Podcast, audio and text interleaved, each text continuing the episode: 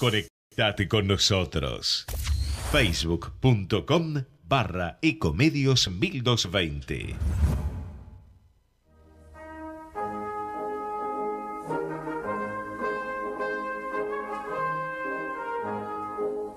Aquí damos comienzo a Italianos y sus negocios, un programa dedicado a la promoción de negocios de empresas italo-argentinas, a las oportunidades comerciales procedentes de Italia, inversiones, productos, música, entrevistas y buenos negocios promueve la Cámara de Comercio Italiana en la República Argentina.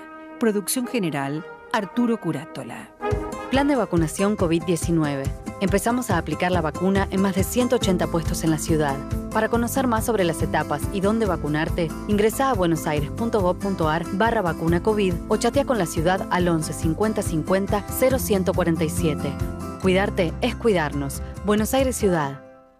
La Cámara de Comercio Italiana en Argentina ha creado la categoría de socio digital para que desde la distancia las empresas pymes y profesionales puedan acceder a oportunidades comerciales, cursos online y asesoramiento gratuito en comercio exterior, economía, Créditos ilegales. Comuníquese al 011-481-65900, 011-481-65900 o enviando un mail a ccivaires.ccivaires.com.ar.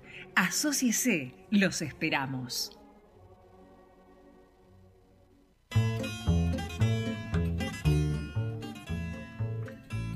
Estimados oyentes, tengan ustedes muy buenas tardes. Quien le habla, Arturo Curátola, le da la bienvenida a nuestro programa, que es el programa de la Cámara de Comercio Italiana en la República Argentina. Este programa es conducido con maestría por el doctor Francisco Tosi. Francisco, ¿estás por ahí? Estoy aquí, gracias por lo de maestría, eh, un gran saludo por supuesto a la audiencia a nuestro operador Gerardo Subiraga que hace que todo esto sea posible, teniendo en cuenta que cada uno de nosotros, Arturo y yo, estamos cada uno en su casa. Y por supuesto a vos, Arturo, un buenas tardes muy cordial en un día complicado para la Argentina debido al eh, récord absoluto de fallecidos de coronavirus. Sí, efectivamente, pero vamos a hablar de festejos. Mira, vos sabés, tenemos que decirle a la audiencia que Roma bueno, la ciudad eterna, ha cumplido 2.774 años. Realmente se mantiene muy bien por anciana que parece, ¿no es cierto? Sí, claro, además tengamos en cuenta que fue el origen de, digamos, del primero de la monarquía romana, que era una monarquía muy especial, lo de los siete reyes de Roma, aunque eso también era muy simbólico, porque siete las colinas, siete los reyes, y aparte supuestamente han reinado por una cantidad de años importante, para que nos dé los 200 años casi del reinado, y eran monarquías no hereditarias, es decir, eh, teóricamente eh, el, pueblo eh, elegía nuevamente, ante la muerte de un rey, el próximo. Así que era algo muy especial. Y hoy hablamos de la invitada de hoy Arturo. Con gusto, adelante, adelante. Hoy eh, tenemos a Mónica Cuzzuol, que es eh, la hija de Giovanni Cuzzuol, que ha venido desde Treviso, que ella nos va a contar, por supuesto, esta historia, para dar los primeros pasos a lo que después hicieron los tres hijos, entre los cuales está la señora Mónica, que va a hablar con nosotros hoy, una empresa de servicios de pintura industriales, es decir, eh, supermercados, universidades, eh, depósitos e inclusive hasta eh, pinturas especiales en altura de tanques, edificios. Bueno, ella nos va a contar todo después. Y luego, para cerrar, Nelson Pérez Alonso, después de las noticias que nos da Arturo Curatola, Nelson Pérez Alonso, presidente de Claves, que es una empresa muy conocida, especializada en sondeos y encuestas para determinar niveles de consumo, eh, inversión, expectativas que tengan que ver con los negocios. Así que tenemos un programa movilito, Arturo. Bien, digámosle a la audiencia que la Cámara de Comercio Italiana tiene para el 5, 12 y 19 de mayo de 10 a 11 horas talleres prácticos en finanza y cambios Esto va muy bien para las pymes, bueno, porque pueden ver cómo pueden coordinar sus finanzas de distintas maneras. Y el coordinador es Francisco Tosi, que está con nosotros en este momento. Bueno, eh, en realidad eh, Jordán Castiglione de Alaria Ledesma es el, un poco el, orador, no, un poco no, es el orador, y vamos a, vamos a, poder abarcar eh, temáticas un poco diferentes entre sí, como por ejemplo la temática cambiaria, la financiera y las inversiones. Obviamente, cambiaria y financiera es en general buscar plata e inversiones es colocar plata. Por eso decía tan diferentes entre sí.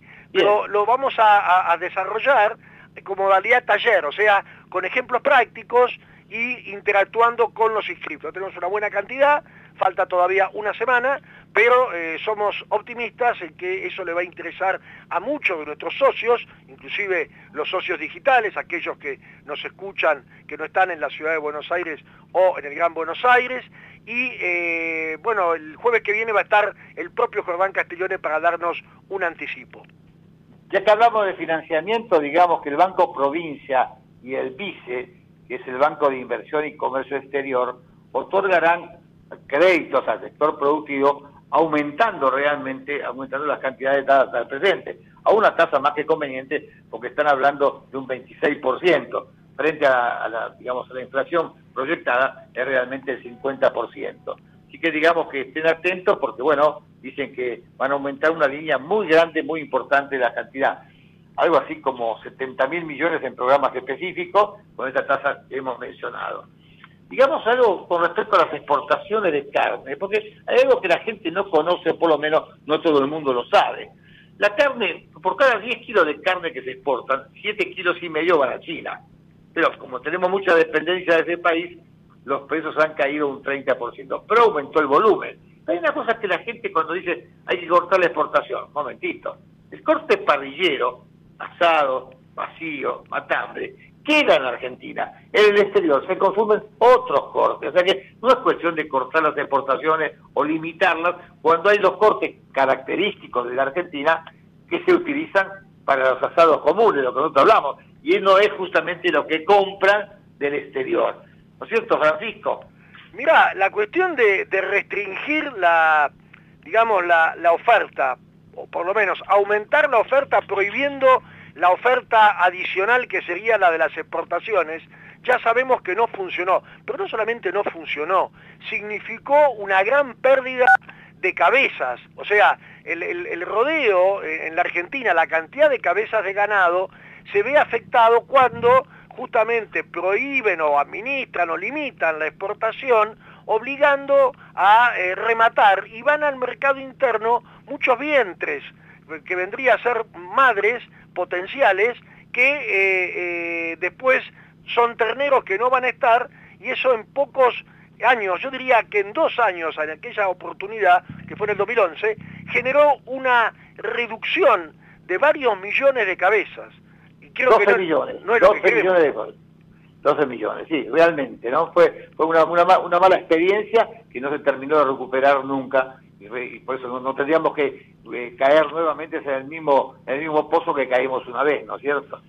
Sabes que la Cámara de Exportadores advierte sobre el impacto que provocará en las exportaciones de Argentina hacia la Unión Económica Euroasiática, porque parece que quieren excluir a la Argentina como país beneficiario de su sistema generalizado de preferencias arancelarias. Y eso tiene, bueno, sobre, sobre el tema de frutas, cítricos, carnes, despojos, lácteos, frutos secos, pescados y crustáceos. Una dura, una dura, este, digamos, marca para la Argentina si es que realmente quieren cortar estas preferencias. Italia está enojado. ¿Sabés que está enojado? El ministro de Relaciones Exteriores, Luigi Di Maio, instó a defender los productos nacionales y criticó las falsificaciones. Aquello de que el falso Made in Italy es un negocio que hay que frenar. Estamos hablando de una facturación de 100 mil millones de euros. Quiere combatirse, este, bueno, la falsedad de la marca italiana, que muchos lo vemos muy seguido, que ponen la bandera italiana y, no dice Made in Italia, pero pone la bandera italiana y, cuando vas a manotearlo, este, la pasta o lo que fuere, en el supermercado te encontrás con que, con que no es que no es italiano, ¿no es cierto? Hemos hablado del Malbec, ya que estamos con la comida, hoy parece que estamos en la hora, no sé, del almuerzo de la cena. Bueno, pero ahora viene la pintura, Arturo, así que por supuesto que va a venir muy bien la noticia del Malbec.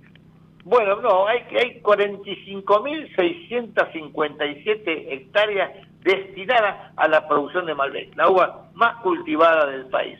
Tuvo un crecimiento desde el 2010 del 52%, 10 años, bueno, es muy importante el crecimiento, ¿no es cierto? Así que, bueno, digamos que la cepa se afianza con éxito comercial internacional con un total de 128 millones 828 mil 560 litros exportados en el 2020. Bueno, es la, variedad más elegida en el mundo. La producción de Malbec marcó un incremento muy importante, como decíamos recién, del 52%. ¿Ya tenemos a la entrevistada? Tenemos a la, a la invitada y permitime, Arturo, presentar a Mónica Cutzol, que nos va a hablar, eh, bueno, de, los, de la tarea desarrollada por la empresa que ella junto con sus hermanos eh, administra y dirige de servicios de pinturas profesionales, eh, pinturas también, eh, digamos así, industriales, comerciales, en grandes supermercados, universidades, pero ella nos va a contar porque es una historia muy interesante, pero la vamos a comenzar desde la llegada en 1949, desde Treviso, en realidad San Vendemiano, provincia de Treviso, de su padre, que curiosamente además había ocupado, estaba ocupando un cargo público. Así que Mónica, empecemos por allí. Buenas tardes. Buenas tardes, ¿cómo va? Sí, sí. Bueno, como usted ya dijo, eh, mi papá vino en el 49 dejando un puesto público en suspenso porque quería, como en ese momento decían la América, hacer la América, probar. La idea de él era venir dos años. Y esos dos ah, años Era, intendente de la ciudad, ¿no? Era intendente, del pueblo. del pueblo, sí, sí. Era, fue el intendente más joven de la posguerra de toda Italia, de acuerdo a lo que él nos contó, ¿no? Eh, y él cuando vino no, no, no renunció, sino que... pidió una licencia. Pidió una licencia por dos años, pero bueno, después nada. Pero eh, cuéntenos en qué circunstancias él y un grupo, porque no vino solamente él, vino él y un grupo de personas del pueblo también. Cuéntenos cómo fue. Sí, eh, fue así. Él en el pueblo, siendo intendente, en un determinado momento, creo que en el año supongo 48, recibe a un compatriota que ya vivía en la Argentina y que ya había eh, creado su empresa constructora. Esa persona se llamaba Manente Antonio y él fue a hacer un trámite en el municipio y bueno, igual ahí se conocían todos y empezó a hablar de la Argentina, de la, del lo rica que era y todo lo que se podía hacer, y entusiasmó a mi papá, que en ese momento, al margen de ser intendente, no tenía compromisos de familia, no tenía hijos, eh, nada. Dijo, entonces lo, tanto lo entusiasmó que eh, le dio como el... Eh, en ese momento se, para venir a la Argentina había que ser llamado por alguien. Entonces, claro, con un contrato de trabajo. Claro, él le, hizo ese contrato, que también lo hizo a otros paisanos más, y los hizo venir a todos a la Argentina. Les dio una casa, eh, por eso él después se afincó en el partido de Vicente López, porque la casa estaba en Vicente López, y después todos nosotros, todo nuestro, nuestra vida pasó por la zona norte del Gran Buenos Aires, ¿no? Y así empezó eh, con él. En realidad su primer, primer trabajo, lo voy a hacer breve porque si no es larguísimo, fue él para poder tener, en esa época quien venía de Italia tenía que traerse su dote, su baúl con, con sus cosas. Él se trajo su bicicleta y se traían la, la tela del colchón. Después el colchón, el relleno lo hacían acá. Y, acá los colchoneros eran rusos. Entonces él consiguió un colchonero, pero no tenía plata. Entonces le preguntó qué sabía hacer y, mi papá le dijo que él sabía lustrar muebles, que era lo que hacía en Italia. Y resulta que este hombre le dice, bueno, venga a lustrar eh, el mueble de mi madre. Dice, y, y él no preguntó qué mueble era. Y lo llevó al cementerio y tenía que ilustrar eh, el, ataúd de la madre. Ese fue oh. su primer, primer trabajo. Y con esa plata estaba tan feliz de lo que le habían pagado y, aparte con eso pagó parte del trabajo del colchonero, invitó a todos sus paisanos, sus compañeros, a tomar eh, un, un ¿viste? Y como se hacía, como todo italiano.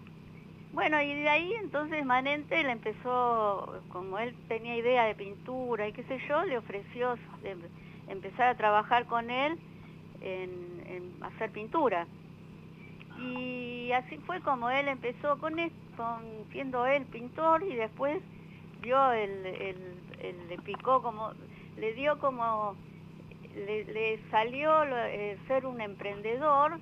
Claro, y, él, ¿eh? y él, y él, Mónica, armó, digamos, una empresa, de hecho, que la llamó Arco Iris, ¿verdad? Que usted me mostró, o creo que en el portal está hasta la tarjeta, ¿no? Sí, sí, él armó la su pequeña emprendimiento ya, eh, que lo llamó Arco Iris.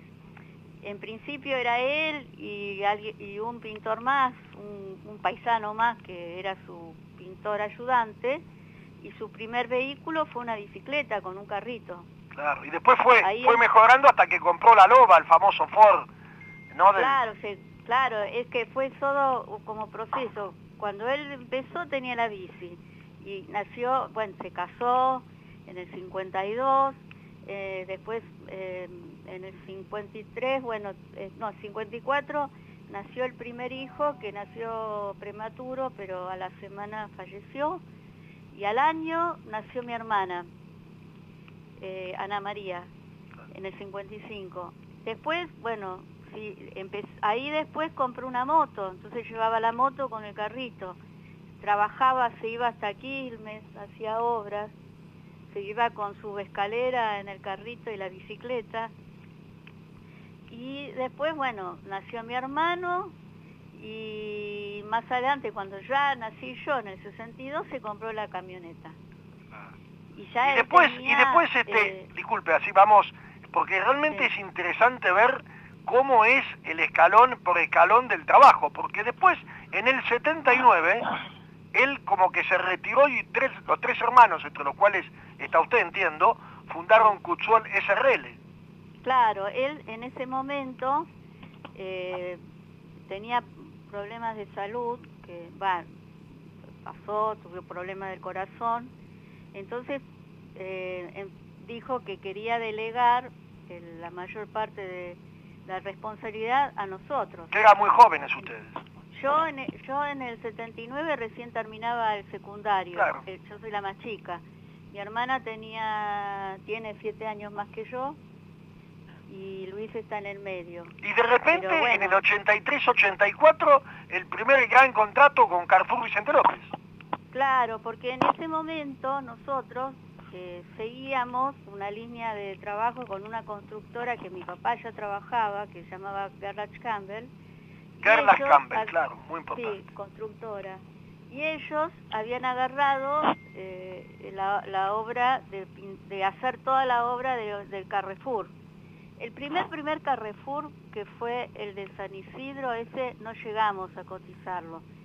Pero eh, después ellos nos ofrecieron cotizar el de Vicente López en ese momento. Claro. Y fue como un desafío para nosotros, porque de, hacer cosas chicas y, a tiempo largo, de golpe nos, nos viene esta obra grande y que había que terminarla en pocos meses. Y, era como todo un desafío porque era todo nada, o sea, eh, no, no, teníamos todavía eh, la experiencia y ya el cálculo ya eh, bien, bien afilado de si nos iba a ir bien o nos iba a ir mal.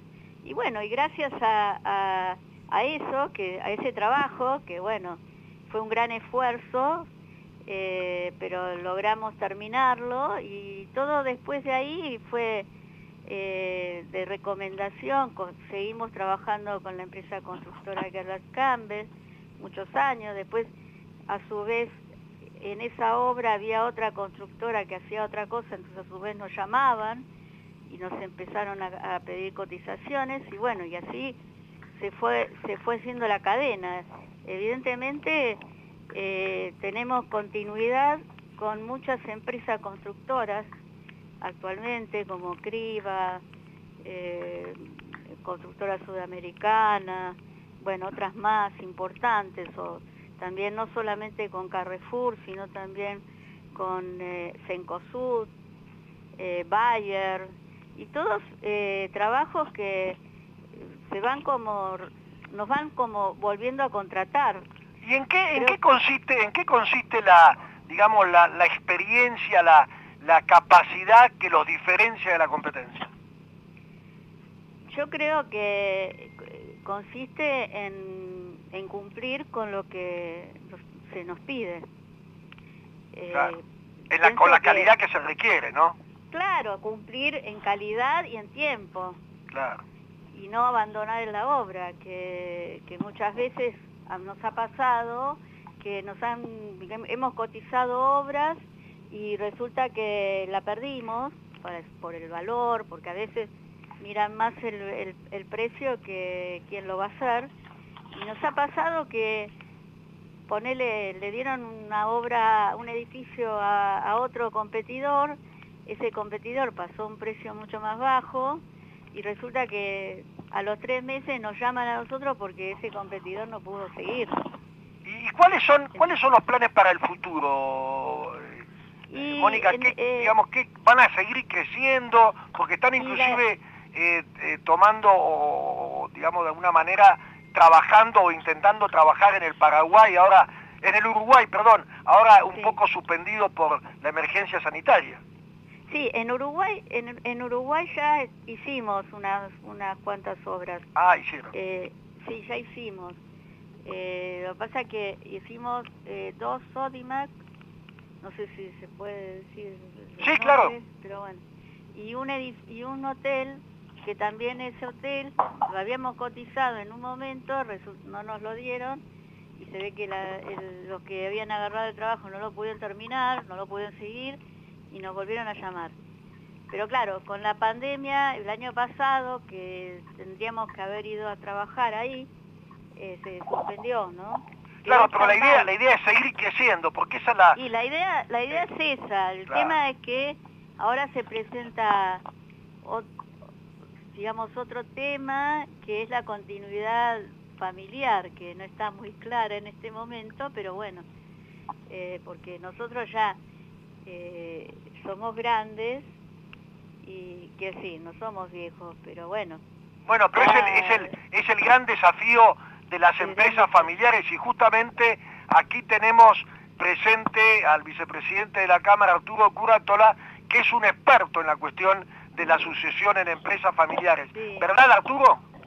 Hola, Mónica, buenas tardes, ¿cómo estás? Hola, ¿qué tal? ¿Qué tal? Bien, la, expresión y, o la descripción, mejor dicho, de esta empresa es de manual, porque pasa con un, con un gran esfuerzo del inmigrante que yo me lo imagino en bicicleta llevando su escalera y terminando, bueno, dándole servicio a las grandes empresas como también como Techin, Bayer, Easy, eh, UCA, Supermercado Vital, Universidad Austral, Banco Más, IRSA, Carrefour, o sea, estamos hablando de una empresa importante y que se transmite el ADN del papá inmigrante, se transmite a los hijos, evidentemente. Ahora, el desafío es los nietos o los hijos de los actuales, actuales autoridades. Seguramente ese ADN está en la sangre de todos y lo van a hacer, lo van a hacer con, digamos, con el honor al, fundador y sobre todo con el orden que significa la transición de una generación a otra, ¿no? Y sí, el tema, el, eh, lo que lo que pasa es que ya la tercera generación no son no son hermanos y no son primos entre los que están, ¿no? Entonces ahí se confluyen otras cosas, pero es como decís vos, también el ADN, la pertenencia, eh, lo que tiene ese eh, condimento a las empresas familiares, ¿no? Y me permito decirte que hay protocolos bien estrictos de compañías o, profesionales que lo arman y que determinan realmente cómo son las funciones de cada uno en función de su capacitación. Yo conozco el presidente de una empresa muy importante, muy importante, que su hijo gana como un obrero, pero el sobrino gana como gerente, porque las preparaciones son distintas. De si le gusta estar en la empresa, dice, bueno, va a tener que ganar de acuerdo a su capacidad, como si fuera ah, otra empresa. Seguro. claro, no porque el hijo, el hijo tiene tiene, digamos, todo, todo ganado, ¿no? Claro, tiene, privilegios.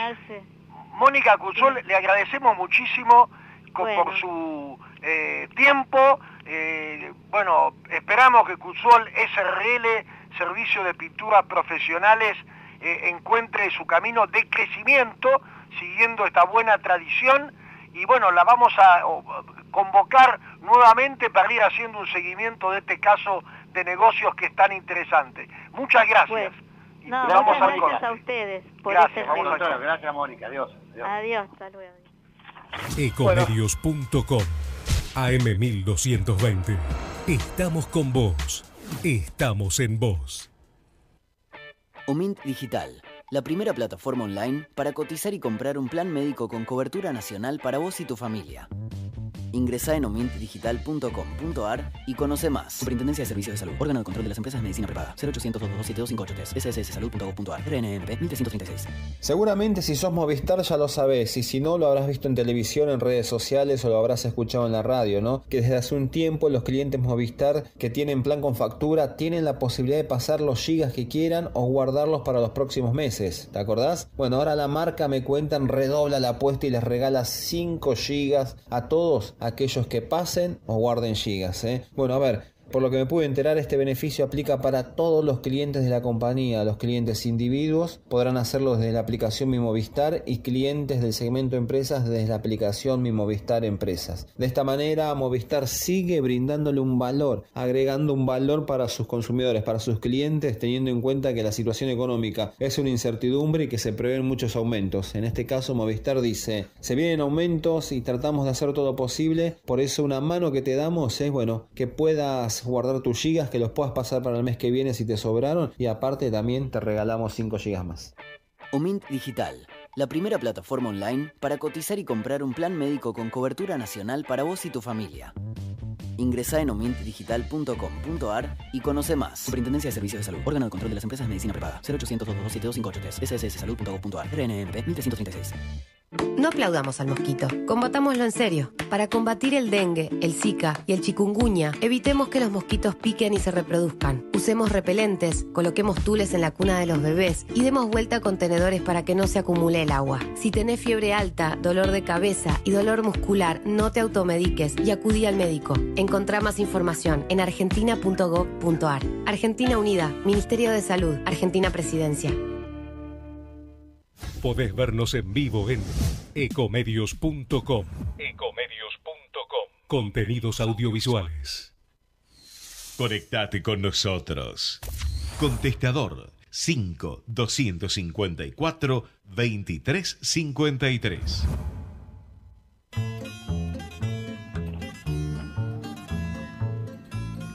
Bueno, estamos de vuelta. ¿Sabes, Francisco? Estaba pensando que la Argentina tiene una característica tan especial que es algo biológico, ¿no? Por ejemplo, cuando uno come abundantemente y se toma una copa de vino, le te da ganas de hacer un sueñito, un descanso, porque bueno, porque comiste bien y bebiste bien. Y la Argentina tiene algo característico que es por qué estamos dormidos. Fíjate vos, un ejemplo, la minera canadiense obtiene litio con calidad para batería en Salta. Es una una minera que ha invertido nada más y nada menos que 40 millones de dólares en un lugar que se llama Pasto Grande, que cubre 12.600 hectáreas.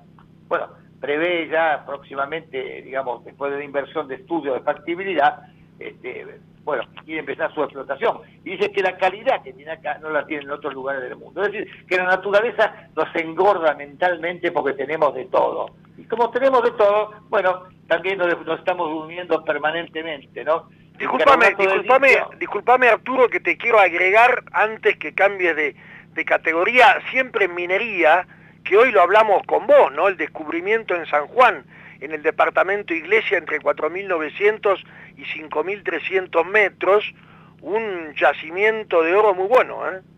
Claro, por ejemplo, el carbonato de litio de, de esa calidad típica del grado de batería tiene 99,5% de pureza. Una cosa que no se puede pedir más de Dios que nos mande. ¿Qué más tenemos que tener? Realmente eso nos da la pauta de que solamente, solamente nos falta seriedad. Así lo digo con todas las letras, seriedad. Por ejemplo, la producción porcina, ¿no es cierto? Proyectan crecer las exportaciones en un 31% hasta el 2030, hasta el 2030. Estiman aumentar el stock de madres a 700.000 ejemplares y, bueno, tienen un consumo interno de 30 kilos por habitante que hoy está muy, muy abajo de todo eso. Los mercados crecieron un 102% las exportaciones en el primer trimestre de este año en relación al mismo periodo del 2020. El 80% de los envíos son a China. Hay 13 mercados abiertos para exportar la carne de cerdo. Digamos que el consumo de hoy son 19 kilos por per cápita en Argentina. Bueno, por eso lo quieren llevar a 30 kilos para aumentar bien el margen necesario. Después, del 20 al 10 pasó el margen bruto de los productores de cerdo en Argentina en los últimos años por la suba de costo. Es decir, perdemos, perdemos este, competitividad porque aumentamos los costos internos. Pero todavía aún con eso seguimos siendo competitivos. 6% de crecimiento anual en el volumen de madres comerciales y van a llegar a 700.000 ejemplares.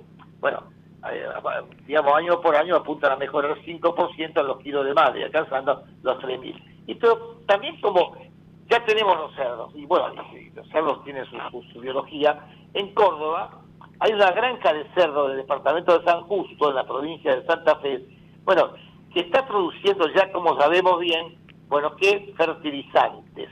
Y además de fertilizantes también está haciendo por el tema energético. Es decir, que se aprovecha absolutamente todo en Argentina como para poder hacer de esta maravilla que tenemos la naturaleza y no perder y no perder la de crecer. Vos sabés que las mujeres están creando, digamos así, un nuevo trabajo que se llama el deschalado, es las mujeres están trabajando y pisan fuerte en la cadena de producción de maíz. Digamos que son las mujeres de deschalado es una iniciativa que tiene seis años y busca potenciar el rol de la mujer en los distintos espacios de trabajo casi la mitad de los puestos de trabajo están ocupados por las mujeres. ¿Cómo es este deschalado? Bueno, nosotros sabemos cuando vamos a comprar un choclo, digamos así, no tiene chala. Entonces, generalmente es un trabajo que van haciendo de, poco a poco, y este programa fue comenzado en el 2016, bueno, y va viento en popa, como diría un navegante, ¿no es cierto? Y ya se ha incorporado una cantidad muy importante de mujeres. Digamos que la vitinicultura también se lleva, bueno, la medalla que corresponde, pero ha pasado una cosa interesante. Ahora se lleva el conocimiento científico. Ya hay, digamos, estudiosos en el mundo que dicen que se están aplicando ciertas normativas en, la, digamos, en el proceso de, la vid que realmente están dando un valor muy importante. Es el sistema de canopia libre, que diga, permite mantener la calidad de la vid y obtener diferentes tipos de vino. Yo me preguntaba, ¿qué es la canopia? Yo no sabía. Es la parte superior de la planta que parece que se deja crecer de una manera tal, bueno, que después da mayores frutos, ¿no? Y está, digamos, es conducida en forma vertical y hay una mejora entre el 20 y el 30% en el proceso de fotosíntesis. Esto lo dice Marcelo Belmonte, director de viñedo del grupo Peñaflor. La luz llega filtrada con capas más difusas. Y parece que esto de canopia libre le da una característica muy, pero muy importante, digamos, a la calidad de la uva y del vino, ¿no es cierto? Vos sabés que hay cosas extrañas en la vida de la persona, ¿no? Porque si una persona se prepara para ser una científica, ¿cómo termina creando una empresa de perfiles de aluminio? Bueno, así es. Florencia Abellato, científica y empresaria, dejó su trabajo y bueno, fue a recorrer el mundo y de repente Florencia Levato vio, al regresar en Argentina, que no tenía ni ingresos ni empleo. Pero vio que había perfiles de, aluminio estructurales que faltaban, que se importaban. Bueno, ¿qué empezó a hacer? Compró por Amazon y los revendió por Mercado Libre. Es compró una cantidad en el 18 por Amazon y lo revendió en Mercado Libre. Y fue aprendiendo la respuesta del mercado. ¿Qué pasa? Bueno, tres años después creó una red para producirlo localmente y proyectar facturar 85 millones durante el año 2021. Va en esa línea fuerte, pisando fuerte. Dice que hay poca oferta y mucha demanda. Bueno, usa para la máquina de impresión 3D y maquinaria CNC. Bueno, vos como, vos como empresario, Arturo, sabés que eh, la verdad que poca oferta y mucha demanda es la situación óptima, ¿no? Claro, por supuesto, sí, sí. Bueno, estamos, estamos hablando, por ejemplo, podemos decir a la gente que está vendiendo hoy los reactivos de diagnóstico, que tenemos nosotros en la Cámara a un personaje muy importante que es Jean-Paul Carton y que bueno que tiene su empresa BioArt, que hoy en la ciudad de Buenos Aires están utilizando estos reactivos, ¿no es cierto? Claro, y además este, eh, en esta época tener esos reactivos es central, ¿no? Sí, claro, por supuesto. Digamos que, bueno, que es importante todo lo que está pasando y bueno, es una, ya lo hemos dicho muchas veces, Juan Pablo es la muestra de un hombre que ha aprovechado la oportunidad absoluta, absoluta. O es que, digamos, están haciendo algo para, para concientizar a la motociclista, en lo cual hay un alto, un alto rango de fallecidos o de accidentados, y están haciendo, eh, digamos, en nuestro país, el 44% de las víctimas del tránsito son jóvenes en moto, y 4 de cada 10 no usan casco. Estos muchachos que parece que se cuidan el codo, viste que lo llevan el codo, ¿no? Y, digamos, el índice, de mortalidad es muy alto cuando no se utiliza el casco. Es tres veces mayor a quienes sí lo llevan. ¿Qué han hecho ahora? Bueno, en Campana se desarrolló algo muy interesante. Lo está haciendo, eh, se inventó el manejo de Honda Motos de Argentina y presenta un semáforo concientizador. ¿Qué hace ese semáforo? Bueno, a través de la pantalla ubicada en la vía pública frente al semáforo y mientras los vehículos están frenados por luz roja, se identifica a quienes circulan en motos sin casco. Y por medio de la pantalla se les solicita que por favor se lo pongan para que el semáforo pueda habilitarse. Y así todos los vehículos logran seguir el curso. Sí. ¿Me permitís dar una, una noticia que tiene que ver con la moto? Adelante. Se cumple hoy 75 años de la Vespa, el emblemático y... Eh, y tradicional eh, moto, pequeña moto italiana que es tan este, característica, ¿verdad? Eh, de, tantas películas y tantos pósters. Años 50, ya, ya, ya se veían los, este, eh, los, tengo en la mente, los este, artistas circulando en la, en la moto por Roma, ¿no es cierto? Exactamente, exactamente. Qué bueno, ¿qué va a hacer? Bueno, vamos a decir que, vos sabés que Mitre, bueno, este, y Dante Alighieri fueron unidos por la traducción de la Divina Comedia y el amor a la poesía. Este año se cumplen 700 años de la muerte del poeta florentino y 200 años del nacimiento de quien volcó su obra magna al español. Una cosa extraña, una cosa extraña, bueno, nosotros no, sabía yo que, Mitre había hecho este, este, este, digamos, traducción. Pero vos sabés, vos sabés que hubo un gran debate en eso, donde Mitre tomó una posición, porque Obviamente la obra está escrita en un italiano, pero un italiano del 1300, de principio de 1300. Entonces Mitre tenía el desafío de, digamos, de resolver en qué castellano lo iba a traducir, porque una cosa es traducirlo al castellano del siglo, de fin del siglo XIX, o mitad de la segunda mitad del siglo XIX, y otra cosa es traducirlo a un castellano de la época del siglo XIV. Y él tomó la decisión de traducirlo a un idioma español del siglo XIV. Pues fíjate una cosa curiosa, ¿no? porque se trata de Bartolomé Mitre, presidente argentino, jefe de los ejércitos aliados en la guerra, lamentable guerra de la Triple Alianza, historiador, periodista y literato. Bueno, ¿qué pasó con todo esto? Bueno, tiene una vinculación, la primera traducción realizada por la Divina Comedia, obra de Mitre, como decimos, pero Mitre comandó el ejército aliado más grande que se haya reunido en América del Sur en la guerra de la Triple Alianza en 1865-1870. ¿Sabe que todavía quedan restos de todas estas broncas de esa guerra? Yo tuve oportunidad, a unos 25, 30 años, estar en el límite entre Paraguay y Brasil, ¿no? Y entonces veía que había cierta agresión de los, de los paraguayos a los brasileños, ¿no? Y sobre todo de los niños.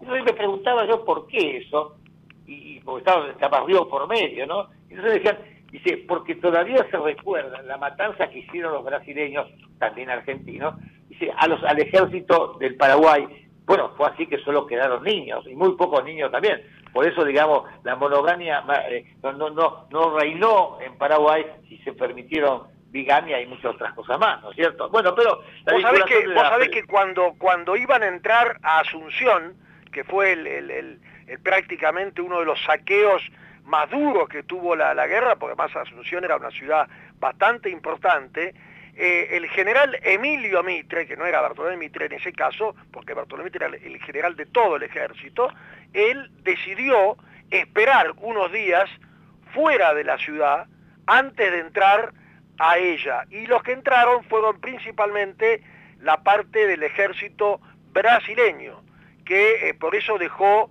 esto que estás diciendo vos, estos resquemores tremendos. Esto ocurrió el primero de enero de 1869. ¿eh? 30.000 soldados al comando de Gastón de Orleans, el conde Do. Si los que quedaban vivos o habían sobrevivido a esa batalla ponían a los niños adelante esperando que el ejército invasor se detuviera. Pero no fue así, fue una gran matanza, cosas locuras de la guerra, ¿no es cierto? ¿Qué va a hacer? Bueno, digamos una cosa relativa a la Argentina, que la Argentina hoy tiene el doble de población que hace 50 años y tiene la misma cantidad de empleados privados en blanco que entonces. ¿Vos escuchaste?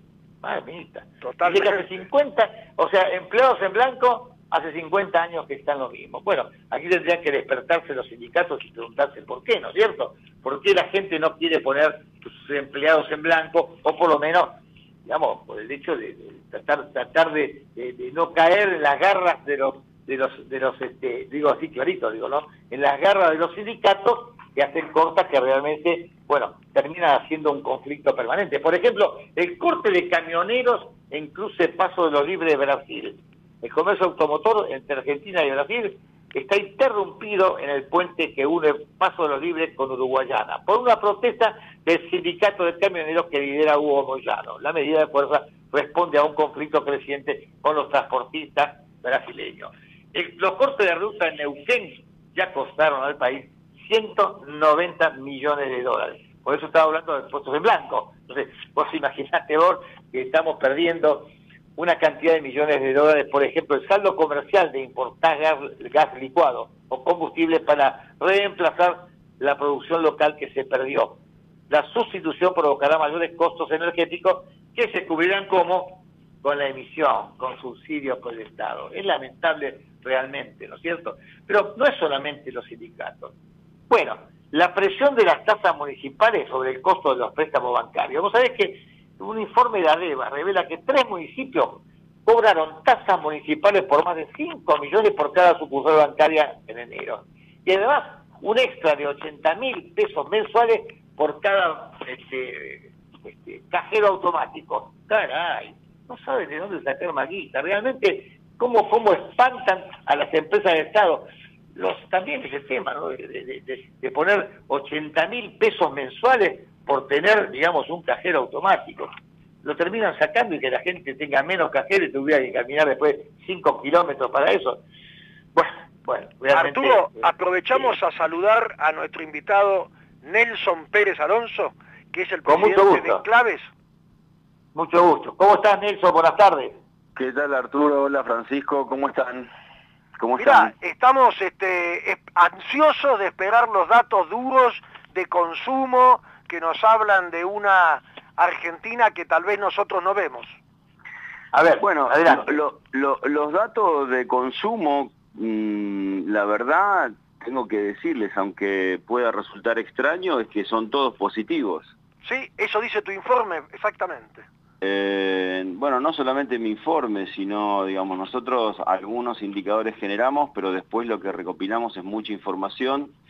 Y la realidad es que tiene una explicación, pero digamos, las ventas del mes de, por ejemplo, marzo cerrado eh, de este año con respecto a la del año pasado, hay un 15% más de volumen que en marzo del año pasado. Eh, tenemos sectores con un crecimiento del 20 o del 27%, por ejemplo, en ropa y productos deportivos, en digamos, los comercios al mostrador, a la calle, digamos. Sí hay una caída de eh, indumentaria en los supermercados eh, y también, como les decía, hay un incremento en los electrodomésticos en los negocios específicos de esta categoría. Obviamente todo esto tiene una explicación, todos estos números eh, son absolutamente números reales y es que estamos comparando con el mes de marzo del año pasado, que si recuerdan tuvimos medio mes cerrado, cosa que en marzo de este año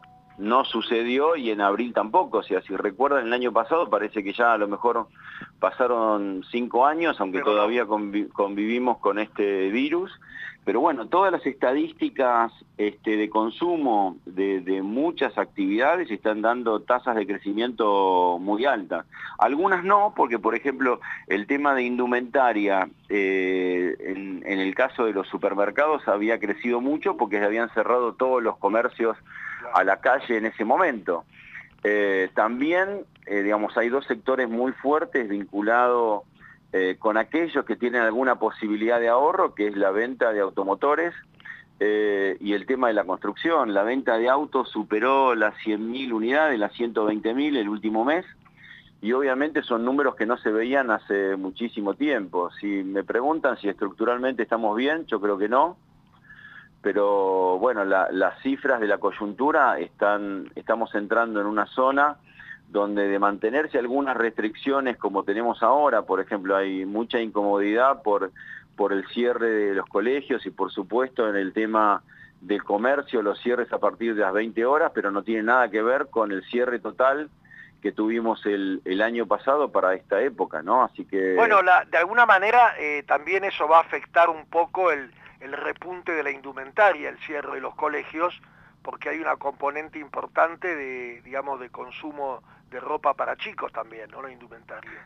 No, sin duda, pero digamos, la, realidad es que la movilidad que estamos teniendo este año, a pesar de ciertas restricciones y lo que pasó esta última semana, que la verdad fue un conflicto para la gran mayoría, sobre todo los que vivimos en la ciudad de Buenos Aires con chicos, eh, el resto eh, ha tenido mucha más movilidad que el año pasado y estamos viendo cifras de recuperación en sectores como, bueno, la construcción está con tasas de crecimiento del 10%. Sin embargo, la, que, más tiene, la que más tiene en tu, en tu, digamos, trabajo es pesca.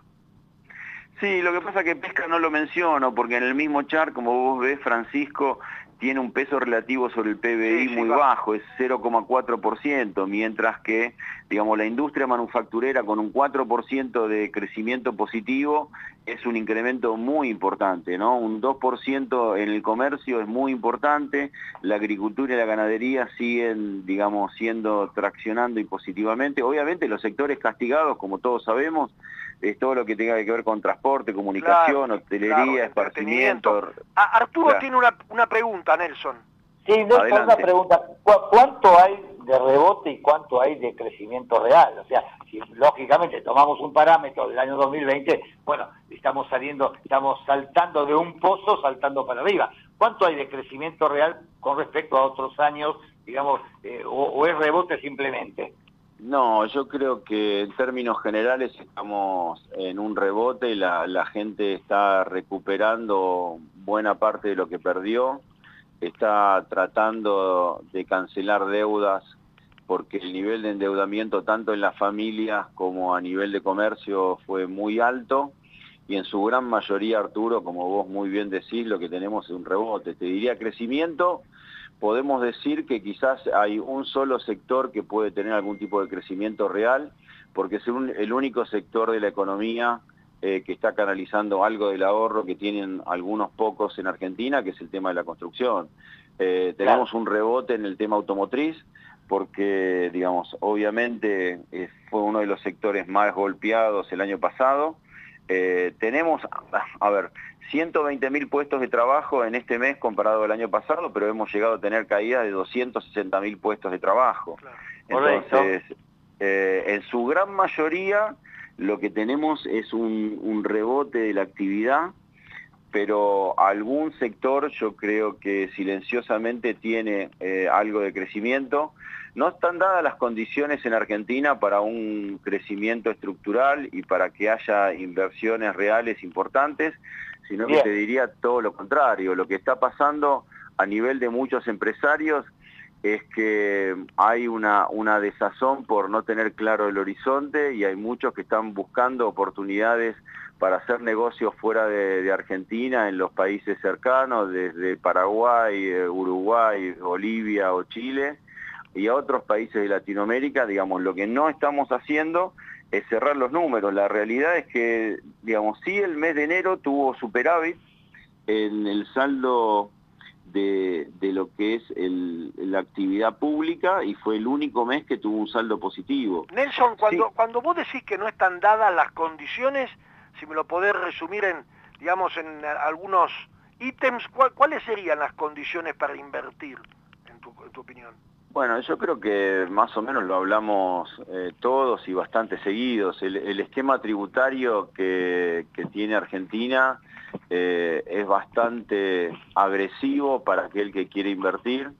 Eh, el tema de la brecha cambiaria que tenemos hoy es un, a ver, el corralito del cual ya no se habla, pero la brecha cambiaria, digamos, me parece bastante ilógico que una persona que tenga un volumen de inversión o una posibilidad de invertir en dólares venga a traerlos a Argentina y los quiera cambiar en el Banco Central a 90, 92, 94 pesos, porque todos sabemos que ese no es el tipo de cambio.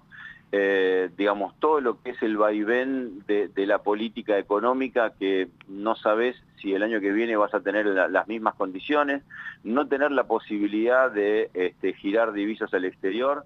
La verdad que cada vez que cerramos eh, la economía, yo creo que lo que no se, no se termina de entender, bueno, alguna vez el presidente creo que lo mencionó, ¿no? Cuando uno está en una puerta giratoria, si trabas para para salir, al final estás trabando también para entrar. Entonces, creo que hay mucha tarea por hacer en el sector público para cerrar los números, para, digamos, tener un horizonte de la deuda, digamos, todo lo que es el tema de la deuda externa, eh, con el acuerdo con nuestros este, acreedores, tener el tema cerrado, tener un, una previsión por parte del Estado y la verdad que hoy no la vemos. Es cierto que hay muchos problemas en la región y hay muchos problemas en el mundo. Tampoco creo que nosotros somos los únicos que tenemos problemas. El otro bueno, nosotros, eh, Nelson, nosotros en, esta radio hemos hablado muchas veces del plan gigantesco de la Unión Europea que se llama curiosamente Next Generation, es decir, próxima generación, y que luego se declinó como Recovery Fund, como fondos para la recuperación.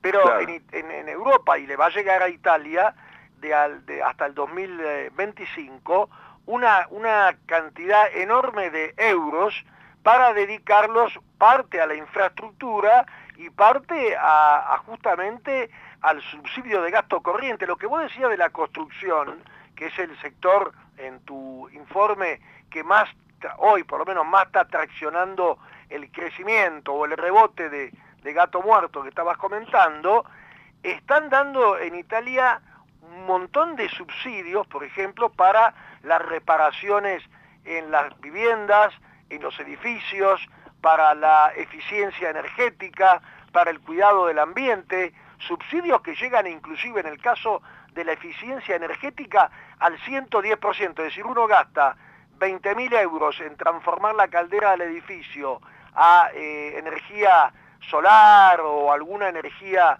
eh, amigable o recuperada y le dan no solamente lo que puso, sino el 10% más. No, está bien, pero eh, lamentablemente, a ver, no, no, no se puede comparar la, situación de Estados Unidos o de Europa con la de Latinoamérica. y, y, no, y menos se puede comparar con la de Argentina. Argentina, digamos, vamos a tener este año, a pesar de las proyecciones del gobierno del 39%, vamos a llegar a un, prácticamente un 60% de inflación. Y digamos, eh, todos sabemos en Argentina que el proceso de emisión, digamos, tiene una mecha muy corta y termina impactando, destruyendo los salarios de los argentinos. Entonces, lamentablemente es muy distinto, aunque el, mundo tiene problemas por la em, terrible emisión monetaria que está viendo a nivel internacional. A ver, Estados Unidos el mes pasado tuvo 1% de inflación en un mes. Sí, sí, eso, eso es una realidad y un tercio, de, todo, un tercio de todos los dólares que se están gastando en el 2021 fueron emitidos en el 2020. Gracias, Nelson Pérez Alonso, presidente de Claves. Por favor, un Te agradezco muchísimo tu tiempo y le dejo a Arturo para cerrar el programa. No, listo, hemos cumplido con las empresas, con nosotros mismos, sabemos lo que decimos, lo hacemos con total honestidad y es bueno esta que ha dicho ahora Nelson, que ha dado un panorama bien certero de lo que pasa. Argentina tiene un cuerpo productivo y económico desarticulado. Bueno amigos, hasta el próximo programa. Chao. Plan de vacunación COVID-19. Empezamos a aplicar la vacuna en más de 180 puestos en la ciudad. Para conocer más sobre las etapas y dónde vacunarte, ingresa a buenosaires.gov.ar barra vacuna COVID o chatea con la ciudad al 11 50 50 0147. Cuidarte es cuidarnos. Buenos Aires Ciudad.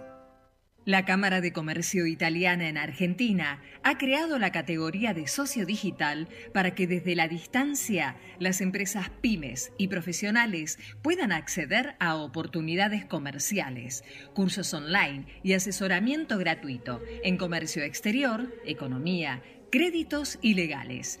Comuníquese al 011 481 65900 011 481 65 900 o enviando un mail a ccibaires@ccibaires.com.ar. Asociese, los esperamos.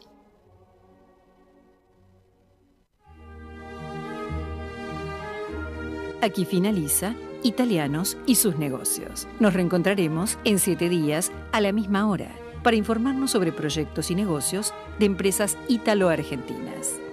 Promueve la Cámara de Comercio Italiana en la República Argentina. Producción general, Arturo